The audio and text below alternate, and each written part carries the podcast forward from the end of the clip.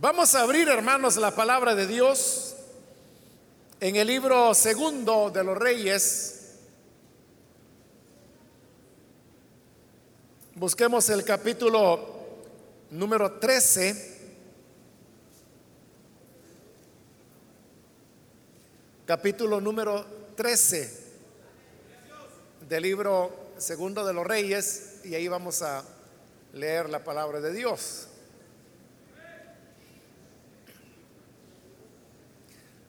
La Sagrada Escritura nos dice en el libro Segundo de Reyes, capítulo 13, el versículo número 4. Entonces Joacás clamó al Señor y él lo escuchó, pues vio la gran opresión del rey de Siria sobre Israel. Leámoslo una vez más. Entonces Joacás clamó al Señor y él lo escuchó, pues vio la gran opresión del rey de Siria sobre Israel. Solamente eso vamos a leer. Pueden tomar sus asientos, por favor.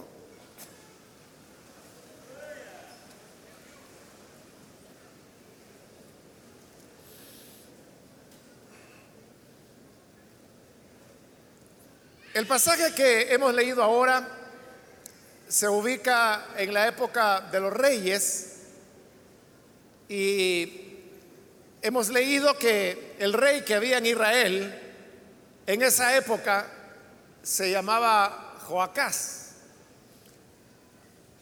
Los reyes son divididos entre reyes buenos y reyes malos. Porque la palabra de Dios de cada uno de ellos va diciendo, y fulano reinó a la edad de tantos años y reinó durante tanto tiempo sobre Israel. Y luego dice, e hizo lo bueno delante del Señor. Y otras veces dice, e hizo lo malo delante del Señor. Aquellos reyes de los cuales la Biblia dice, que hicieron lo bueno, es a lo que se le llama los reyes buenos. Y aquellos reyes de los cuales la Biblia dice que hicieron lo malo, se le llama los reyes malos. Pues sucede que este Joacás del cual acabamos de leer era un rey malo. Y no solamente fue malo, sino que la escritura Dice que él hizo lo que ofende al Señor. Siguió el mal ejemplo de Jeroboam, quien había levantado ídolos.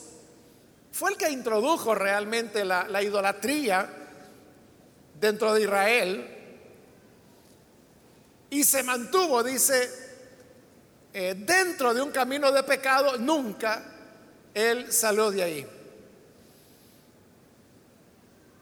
Cuando las personas desobedecen, siempre, hermanos, cosechan las consecuencias de su desobediencia. Otras veces le he explicado que cuando una persona peca, esta persona le puede pedir perdón a Dios. Y si ese arrepentimiento es sincero, Dios seguramente que perdona a esa, a esa persona. Pero aunque su culpa y su pecado ha sido perdonado, las consecuencias que su pecado traerá, siempre las continuará viviendo.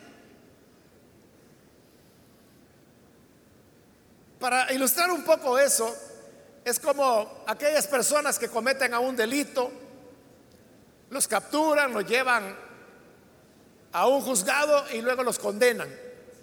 Y entonces la condena dice, bueno, son cinco o siete años de cárcel. Eso depende pues del delito y la manera en que se haya cometido. Dentro de la prisión, un elevado porcentaje de las personas llegan a una conversión. Y estas personas, bueno, hay de todo, ¿no? Hay personas dentro de la prisión que manifiestan haberse convertido, pero esa conversión les dura hasta que salen de la cárcel. Cuando salen, pues vuelven a su vida de pecado. Pero hay otros que tienen una conversión sincera, que aman y sirven al Señor dentro de la prisión y cuando salen siguen sirviéndole de igual manera. Ahora, esas personas que se arrepienten por el pecado que hayan cometido o los pecados que hayan cometido, como le digo, si es un arrepentimiento sincero, yo no tengo ninguna duda que el Señor les perdona. Pero la consecuencia del pecado la siguen pagando porque no hay nada, digamos, en nuestras leyes que diga que cuando un convicto y está ya condenado en un centro penal, que si se arrepiente y tiene una conversión a Cristo, entonces se va a borrar su expediente y quedará libre. O sea, eso no existe. Entonces, la persona podrá haberse arrepentido muy sinceramente, pero eso no le va a quitar la pena que el juez le haya impuesto. Y a eso me refiero cuando digo que tendrá que continuar pagando las consecuencias del pecado que cometió. Ahora, esto es así no solo con los que fueron a parar a prisión, sino que con toda clase de desobediencia que el ser humano comete, siempre cosecha las consecuencias. Eso es lo que Dios le había advertido a los reyes y a Israel.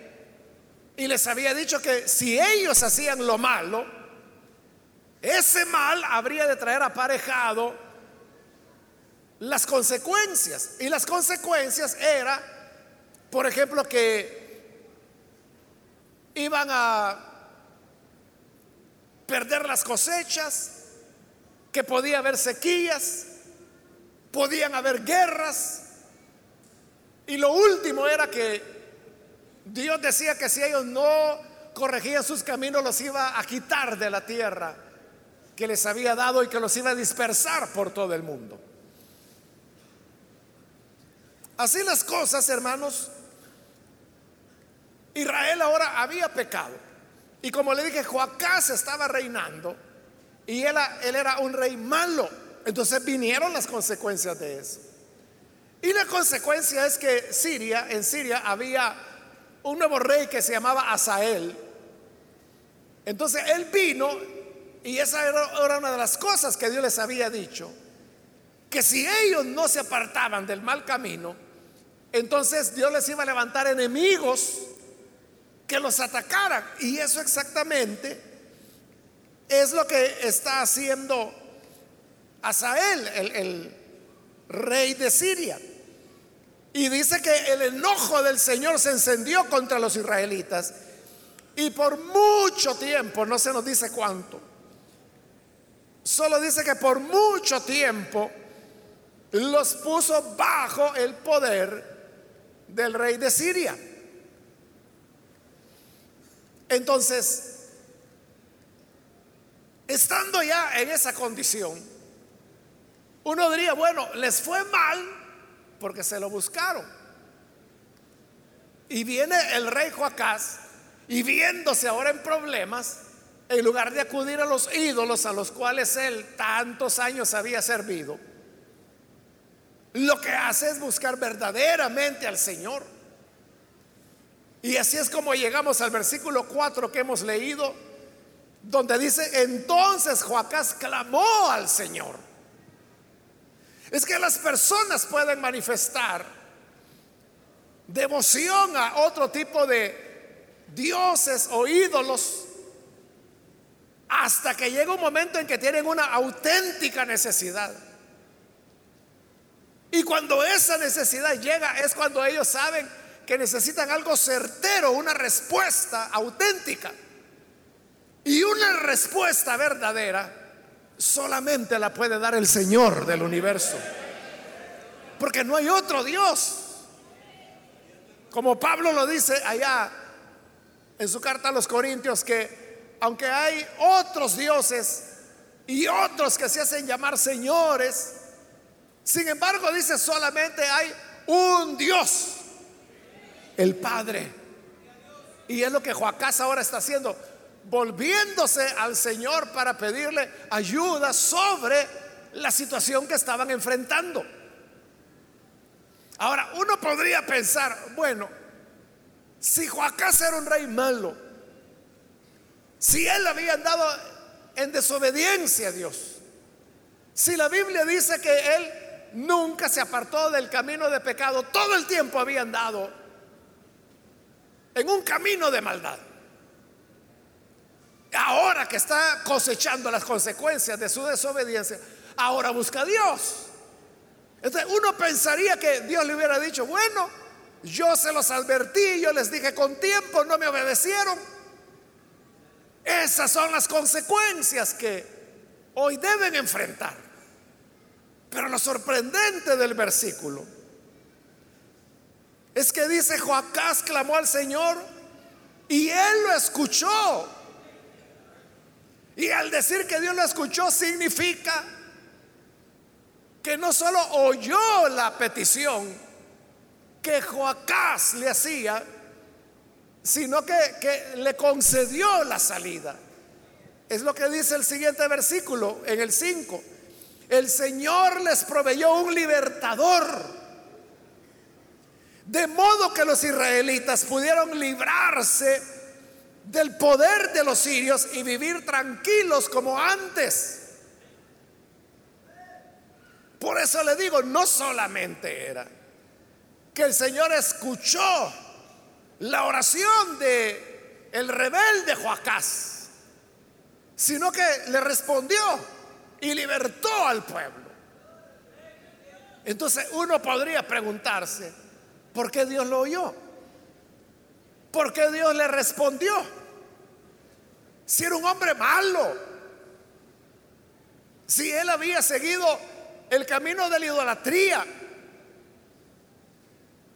Nunca, dice la Biblia, se apartó del camino del pecado. Para él toda la vida había sido pecado, pecado, pecado, pecado. Llegó a ser rey y seguía pecando, pecando, adorando ídolos. Nunca buscó al Señor. Lo buscó hasta que el agua ya la tenía hasta el cuello. Hasta que ya ellos estaban cosechando las consecuencias de su desobediencia. Entonces, ¿por qué Dios le responde? No lo merecía. Pero, por, o sea, y, y note, ni siquiera es una oración de arrepentimiento. No es que Joacán le esté diciendo, yo reconozco que tú nos hablaste a tiempo y que yo fui desobediente y que hice mal, pero ahora reconozco que pequé, me arrepiento de ahora en adelante te voy a servir. O sea, no es esa la oración. Y el hecho es que después que Dios los ayudó, él siguió pecando. Él siguió siendo idólatra. Buscó a Dios solo en la necesidad donde sabía que los ídolos no le iban a ayudar. Entonces buscó al Dios verdadero. Él le respondió. Y ya que tenía respuesta, volvió al pecado. Por eso le digo, no fue una oración de arrepentimiento, fue una oración de ayuda. Ayúdanos, Señor, que estamos en problemas. Y Dios pudo haber dicho, pero eso fue lo que les dije. Yo les dije que si no se arrepentían de sus pecados, si no se volvían a mí, que entonces yo iba a levantar enemigos contra ustedes. Ahora aguántese, Señor. Pero Dios no hizo así, sino que como le digo, sorprendentemente Dios lo oye y le responde. Ahora, la pregunta que nos hacíamos era, ¿por qué le responde? ¿Por qué le puso atención a la oración de un pagano? Ahí nos lo dice el versículo 4. Dice que el Señor lo escuchó, oiga, pues vio la gran opresión del rey Siria sobre Israel ¿Qué fue lo que movió a Dios a responderle, digámoslo así, a un sinvergüenza? Que no estaba arrepentido. y que lo buscaba solo, porque sabía que ayuda solo del Dios vivo y verdadero podía recibir, no de los ídolos. Pero Dios sabía que después él iba a volver a los ídolos, como efectivamente ocurrió. La razón por la cual Dios respondió, no fue por quién era él. Él era un sinvergüenza, él era un rebelde. Él no merecía, hermanos, pero que Dios ni le diera la espalda. No merecía mucho menos una respuesta. Pero ¿por qué Dios le oye y le responde?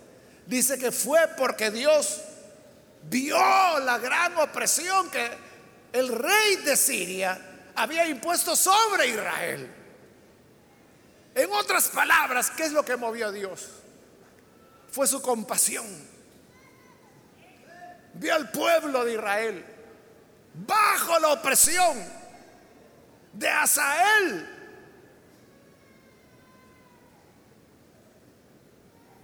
Para esta época, ya el profeta Eliseo había muerto, pero Eliseo estando con vida, y cuando Asael no era nadie, él le profetizó de parte de Dios que él iba a llegar a ser rey de Israel. Y luego Eliseo se puso a llorar. Y Asael sorprendido le dijo, ¿por qué llora? Y Eliseo le dijo, porque yo puedo ver todo el mal que le vas a hacer a Israel. Y le dice eso, vas a matar a los jóvenes. Los bebés lo vas a estrellar contra las rocas. A las mujeres embarazadas les vas a abrir el vientre es decir, iba a hacer una serie de atrocidades a Israel. Y esa le dijo, ¿y yo quién soy para hacer todas esas barbaridades que está diciendo? Ah, le dice Eliseo, lo que pasa es que el Señor me ha mostrado que tú vas a llegar a ser el rey de Siria. Y así fue. Ahora, lo que le quiero decir es que eso que Eliseo profetizó es lo que Asael hacía. Aquí el relato no lo dice, pero ya antes Eliseo había dicho. Entonces, ¿qué era lo que Asael hacía sobre Israel? Mataba a los jóvenes. En el mejor de los casos se los llevaba de esclavos. Violaba a las jóvenes o se las llevaba de esclavas. A las mujeres embarazadas les abría el vientre. Hacía masacres. Esa era la opresión que Dios veía que había sobre Israel. Y eso es lo que movió a Dios a compasión. De ¿Por qué Dios movió a compasión? ¿Por qué se movió a compasión? Porque vio el sufrimiento, porque vio a las jóvenes violadas, porque vio a los jóvenes asesinados porque vio a las mujeres embarazadas como los sirios les abrían el vientre, las mataban con sus bebés. ¿Por qué Dios respondió? No porque Joacás fuera quien lo mereciera. Ya dijimos que él era malo, pecador, pagano, idólatra, rebelde. Él no merecía, como le digo, que Dios, pero ni que le hiciera un desprecio. No merecía nada de parte de Dios. Más cuando clamó, Dios lo escuchó. Porque él tenía compasión, porque dice que vio, él veía. Dios siempre ve. Él veía la gran opresión que el rey decía, de Siria había puesto sobre Israel. Eso nos habla de la naturaleza de Dios. La naturaleza de Dios es una naturaleza compasiva. Él se compadece de los seres humanos. Eso no solamente lo tenemos en el Antiguo Testamento, que es donde estamos leyendo. También lo vemos en el Nuevo Testamento.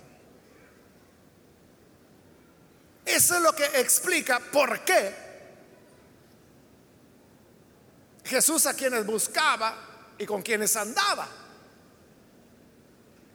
eran los cobradores de impuestos, los pecadores, las prostitutas, Es decir, lo peor de la sociedad es lo que constituía la compañía de Jesús. Por eso lo criticaban. Y cuando él iba a comer, no iba donde buscan la familia más pura de la ciudad. Él iba donde el peor, donde el más rebelde. Y lo criticaban. En una ocasión entró a la casa de un publicano, que en la época se consideraban los peores pecadores. Y la gente dijo, ya vieron, ¿cómo va a ser que ese es profeta? ¿Cómo van a creer que va a entrar en la casa de un sinvergüenza como ese donde ha entrado a comer? Y Jesús les dijo esto, no es el sano el que necesita del médico, es el enfermo el que necesita del, médico. Y dijo, yo no he venido a buscar a los justos, sino que he venido a buscar a los pecadores. Ahora, ¿por qué Jesús buscaba a los pecadores?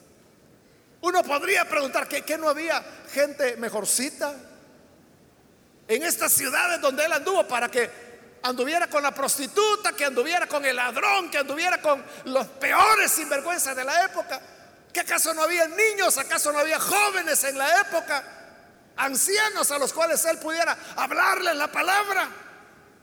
¿Por qué hacía Jesús eso? Eh, la respuesta es la misma. Es su compasión. Él sentía compasión por la prostituta. La gente puede, bueno, y es la idea no que se tiene, que la prostituta es una persona malvada, pecadora, que vive solamente de vender su cuerpo. Y eso es verdad, pero Jesús veía detrás de estas personas a eso, una persona. Una persona que, ¿por qué había llegado a ese punto? ¿Qué significaba? ¿Usted qué cree que la vida de una prostituta es una vida feliz? Y que ella dice, este es el tipo de vida que a mí me gusta y yo la voy a gozar. ¿Usted cree que están gozando la vida? Es mucho dolor. Hay mucho sufrimiento.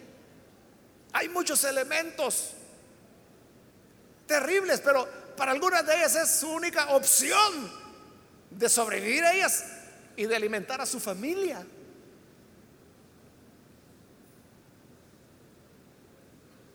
Y no lo hacen porque sea el estilo de vida. Es que si tuvieran otra opción, sin duda que tomarían esa nueva opción.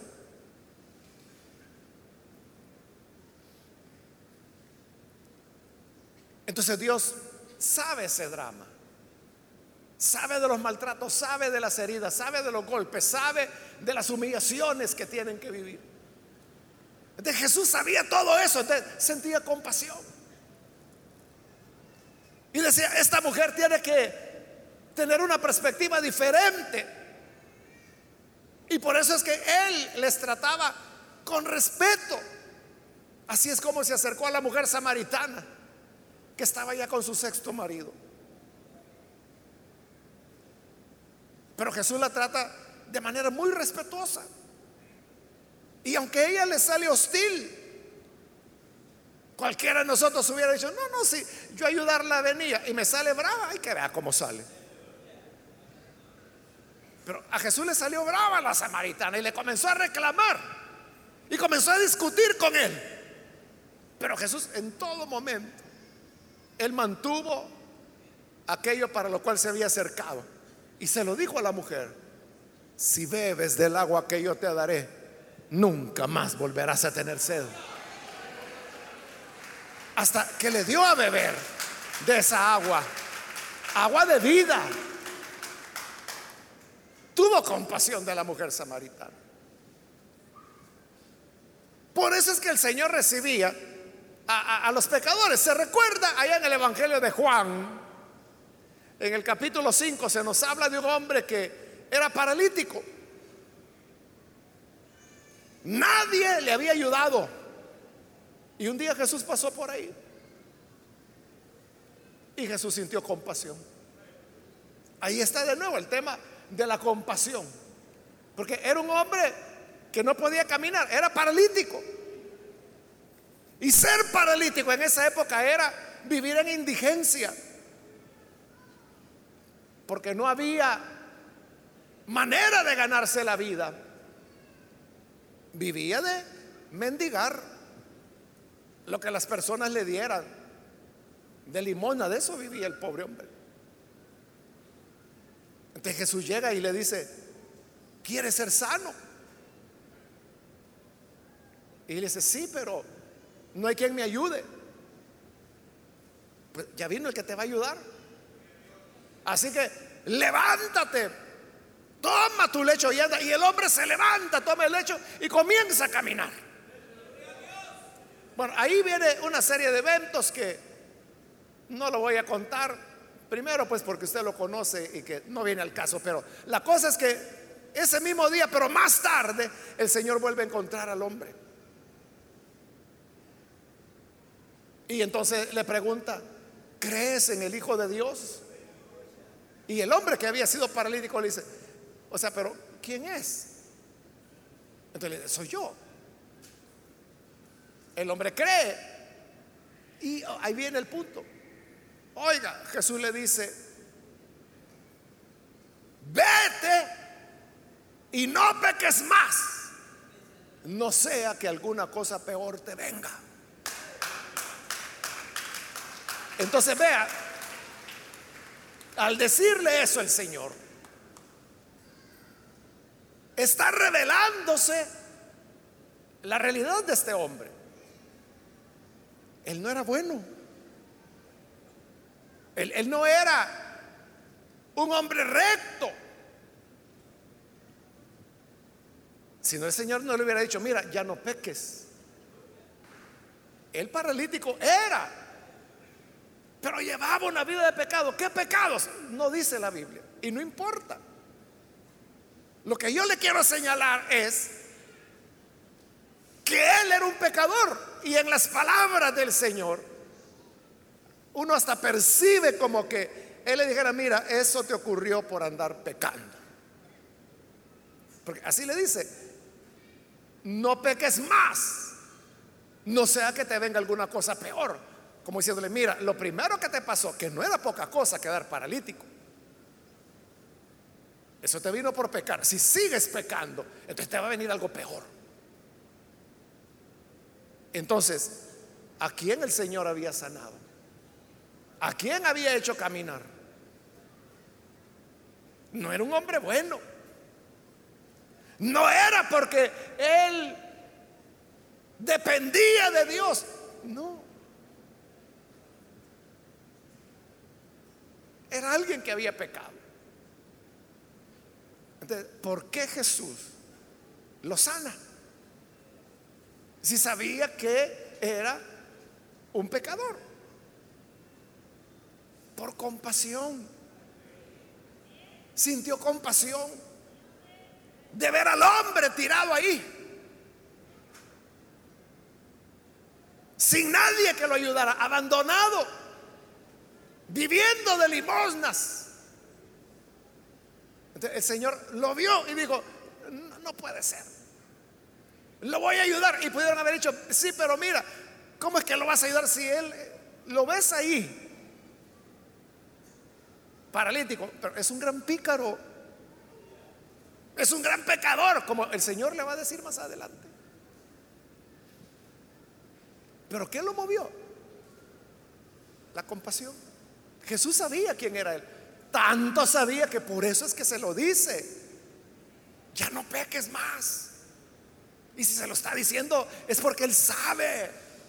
Él sabía perfectamente que este hombre no era bueno, era malo pero sintió compasión y lo ayudó. Lo mismo ocurre con la mujer que fue sorprendida en adulterio. Ahí no hay duda. Dice el relato de la Biblia que ella había sido sorprendida en el acto mismo. O sea, ahí no era cuestión que la vecina de la tienda decía, no, es que mire, yo veo que anda muy pegada con ese otro hombre. No, no, no, era chisme, no era cuestión que la niña María había dicho eso, no. Es que la, descubrieron en el acto mismo. Cuando estaba adulterando con el otro hombre, ahí la descubren. ¿Cómo fue? Pues a saber, ¿verdad? La Biblia no dice. Ella era culpable sin duda. Por eso es que cuando Jesús dice, mira, Moisés mandó que apedreáramos a las adúlteras, la apedreamos. Y Jesús dijo, bueno, pues yo digo que sí, apedréla. Lo único que les voy a pedir, caballeros, es que comiencen a apedrearla, pero que tire la primera piedra el que no haya pecado. Y ahí donde todos se fueron. Porque todos sabían. La mujer había sido descubierta en el acto mismo. Otros ahí de seguro eran adúlteros también, pero como no los habían descubierto, ahí estaban con la piedra en la mano ya. Pero cuando el Señor le dice, mira, si tú no tienes pecado, si estás libre de pecado, está bien, tiren las piedras, yo estoy de acuerdo. Jesús sabía que era una adúltera, sabía que era justo lo que Moisés había dicho, que había que apedrear a esas mujeres. Pero Jesús dice, ah, bueno, entonces, si de lo que se trata es de castigar a los pecadores, hagámoslo parejo. Entonces, el que sea sin pecado, que comience con ella. Ahora, si tiene pecado, después vamos a seguir con él. Y entonces se iba a llenar de túmulos de piedras toda la ciudad. Ahora, cuando todos se fueron, porque reconocieron que eran pecadores, la mujer se quedó sola. Y Jesús le preguntó, mujer, y, los que te acusaban, que ya no veo a nadie que se hicieron. Y ella le dijo, Señor, es que nadie me condenó. Entonces viene el Señor y dice, ah, entonces le dice, yo tampoco te condeno.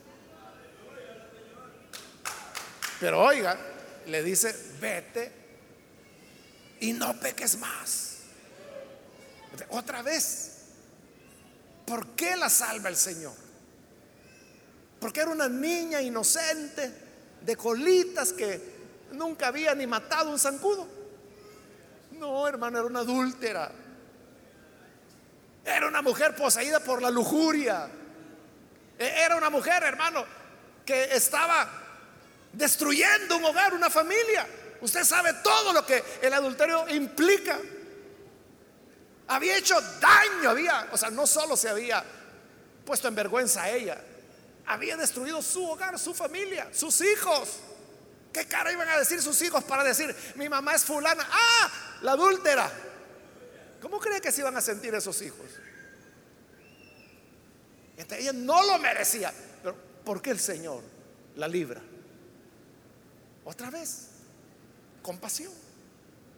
Uno puede ver a una mujer adúltera así como mala. Y bueno, que no hay otros hombres en la vida que el marido tuvo que irle a quitar a la, a la fulana.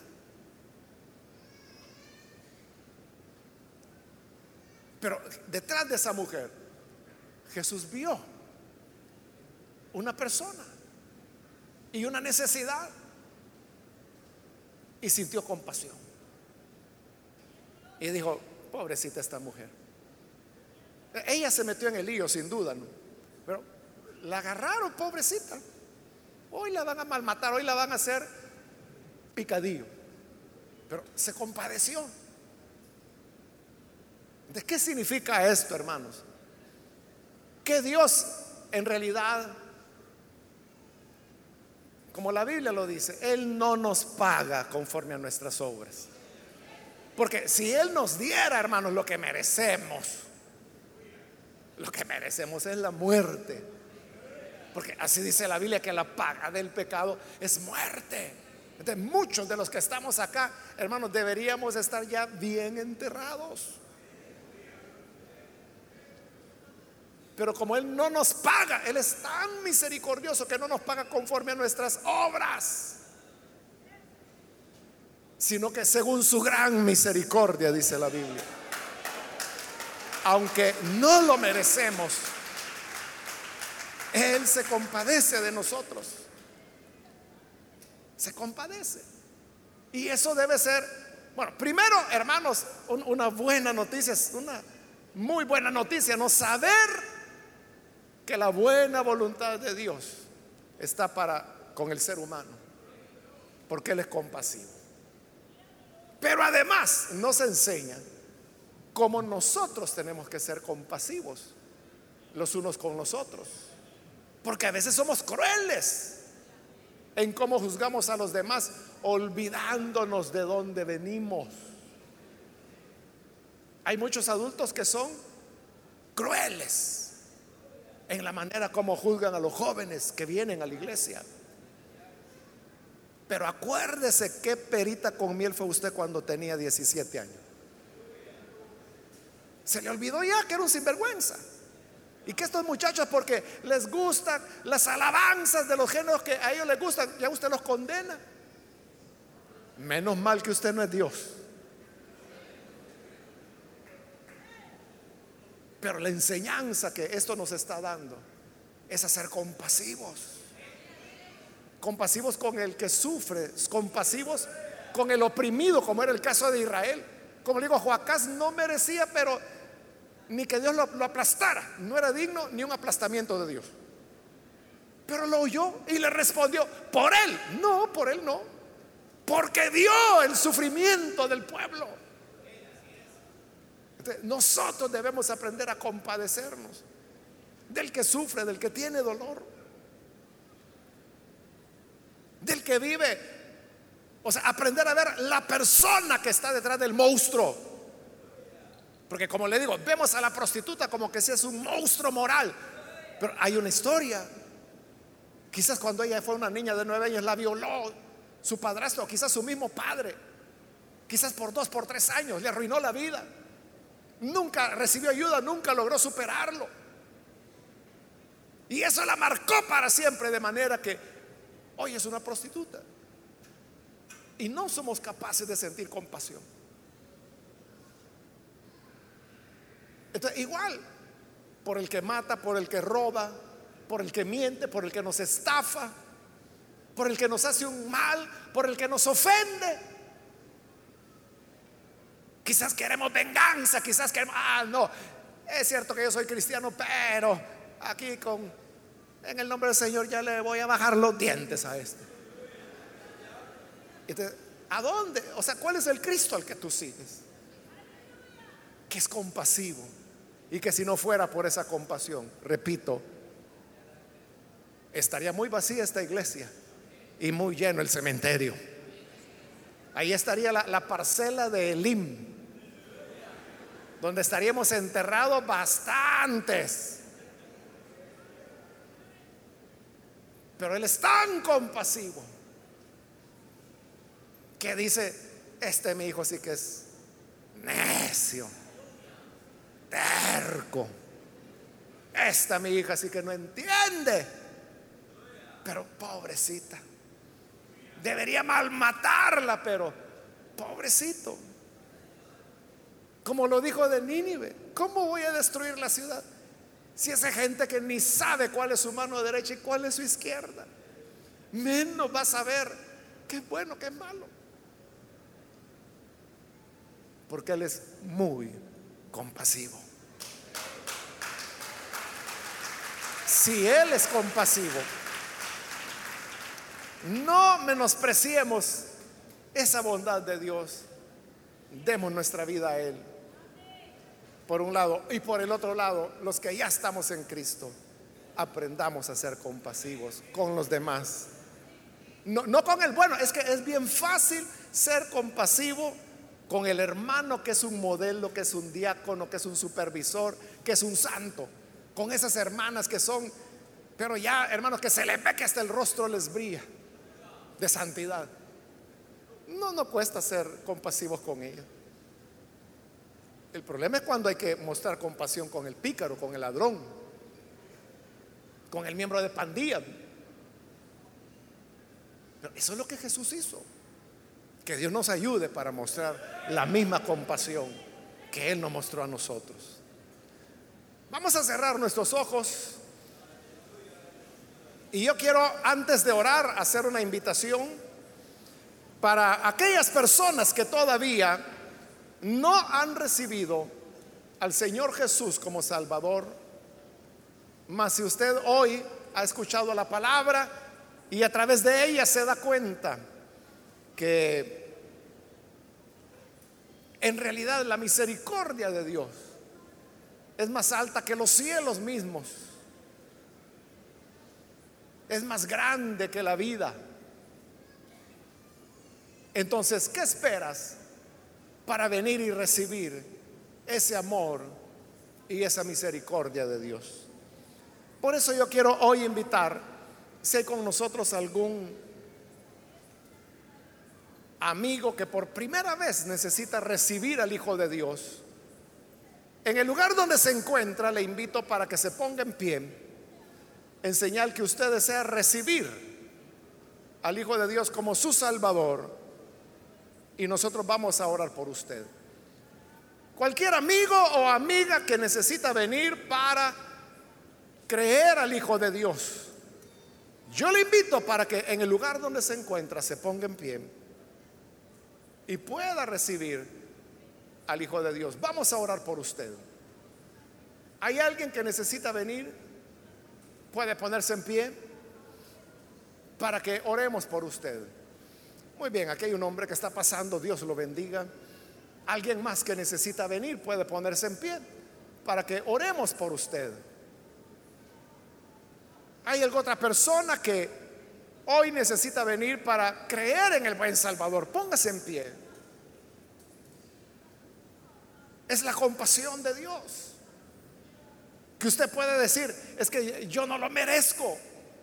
Igual que aquel soldado romano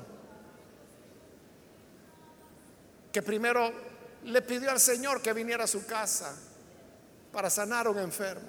Pero luego él reflexionó y dijo, ¿qué es lo que he hecho? Si yo soy un pagano, ¿cómo le pido a Jesús que venga a mi casa? Y le mandó mensajeros que le decían, Señor, no vengas a mi casa porque yo no soy digno. Y cuando el Señor oyó eso, él dijo, nunca, ni en Israel había encontrado tanta fe. Y el hombre fue sanado. Ese es nuestro Dios. Que aunque no seamos dignos, su compasión es tan grande que se apiada de nosotros. Hay alguien más que necesita recibir esa, esa compasión. Póngase en pie, por favor. Venga ahora mismo. Si se encuentra en la parte de arriba, igual póngase en pie. Para que podamos orar por usted. Hoy es el momento cuando la puerta está abierta y la oportunidad para que usted pueda venir y creer en Jesús. ¿Hay alguna persona? ¿Alguien más? Póngase en pie. Quiero ganar tiempo e invitar si hay hermanos que se han alejado del Señor, pero hoy necesitan reconciliarse. Venga también, póngase en pie todo aquel hermano, hermana, usted dirá, es que yo con conocimiento fallé. Eso es cierto. Pero hay compasión. El Señor es compasivo. A Él no le agrada verte enfermo, sufriendo, en problemas. Él tiene compasión, quiere ayudarte. Solo ven y reconcíliate. Ponte en pie ponte en pie y ven, aunque no lo merezcas, ponte en pie y el Señor te perdonará. Venga ahora. Yo voy a finalizar en este momento la invitación. Pero si hay alguien más que necesita venir, póngase en pie. Ya sea que es primera vez o es reconcilio, póngase en pie. Y venga. Vamos a orar.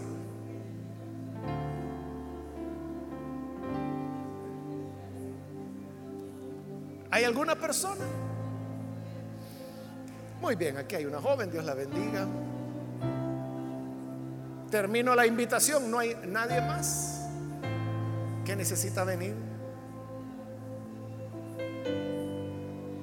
A usted que nos ve por televisión, le invito para que se una con las personas que están aquí al frente y ahí donde está, ore con nosotros. Padre, te damos las gracias por las personas que están aquí al frente, como también aquellos que a través de televisión, radio o internet, hoy están abriendo sus corazones para recibirte a ti. Padre, yo te ruego que les perdones, que les des vida nueva, de manera que te conozcan, te sirvan, te amen y puedan agradarte en todo lo que hagan. Ayúdanos, Señor, como iglesia tuya, a ser compasivos en la misma manera que tú lo fuiste que el llamarte maestro no solo sea una palabra, sino un deseo de aprender de ti e imitarte. Ayúdanos a ser compasivos con los crueles, con los pecadores. Ayúdanos para que aquellos que no mostraron compasión, nosotros les mostremos tu compasión. Y esa será la fuente de su conversión. A ti sea toda la gloria, Señor, hoy y siempre. Amén. Amén.